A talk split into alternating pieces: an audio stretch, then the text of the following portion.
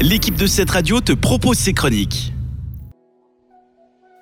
Chers auditeurs et auditrices des capsules de Fred, merci pour votre fidélité. C'est reparti avec quelques minutes ensemble. Une nouvelle chronique de Fred, cette fois-ci un peu chaude, on va parler de sexe. Attention donc, pas conseillé aux mineurs et aux moins de 18 ans ou à moins de 16 ans. Découvrons un petit peu les gestes de l'amour. Qui n'a jamais rêvé de savoir ce que pense l'autre? Lors d'un rendez-vous amoureux, les gestes en disent souvent très longs sur de nombreuses choses qui sont autant d'informations importantes. Les gestes peuvent en effet nous renseigner sur la disponibilité de l'être aimé, ses désirs les plus intimes, ses intentions et sa compatibilité amoureuse. Sachez qu'inconsciemment, nous envoyons tous, dès le premier regard, des indices sexuels à tous les partenaires potentiels que nous croisons. En retour, nous sommes aussi en permanence en train d'interpréter sans le savoir les indices qui nous sont donnés par les autres. Ce n'est pas seulement notre apparence physique qui attire l'autre, mais surtout les messages non verbaux et notre attitude d'ouverture.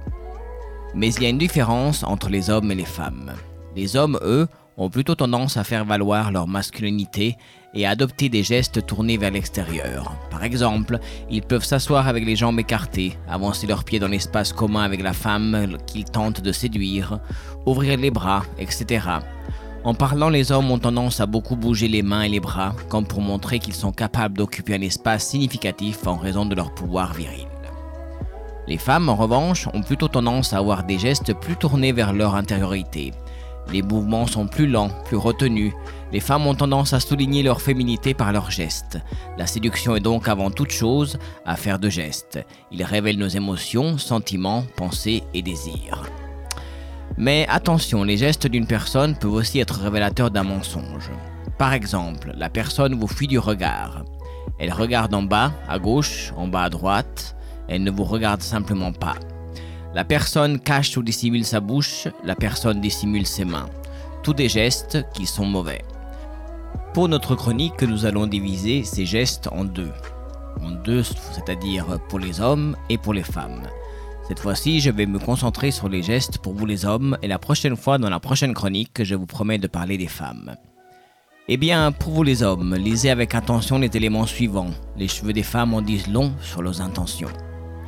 S'il remonte ses cheveux, les relève, cela signifie que vous l'attirez. C'est un geste de séduction pure. Si elle les ramène très souvent derrière ses oreilles, elle cherche à se contrôler, fait preuve de distance. Si elle se met en permanence la main dans ses cheveux, elle montre inconsciemment qu'elle est un peu inquiète, qu'elle n'est pas sûre de vous plaire. Si elle saisit quelques mèches pour les tortiller autour de son index, elle s'évade, pense à autre chose, imagine la suite. Je vous laisse imaginer. Et finalement, si elle vous touche les cheveux, c'est très très bien engagé pour vous. Merci d'avoir passé ce moment ensemble, c'était la capsule de Fred. On se retrouve la prochaine fois avec les gestes pour vous les femmes. Restez branchés, soyez chauds, faites l'amour, pas la guerre. A bientôt, ciao ciao C'était une des chroniques de cette radio. Retrouve-la ainsi que bien d'autres en podcast sur notre site cette radio.ch.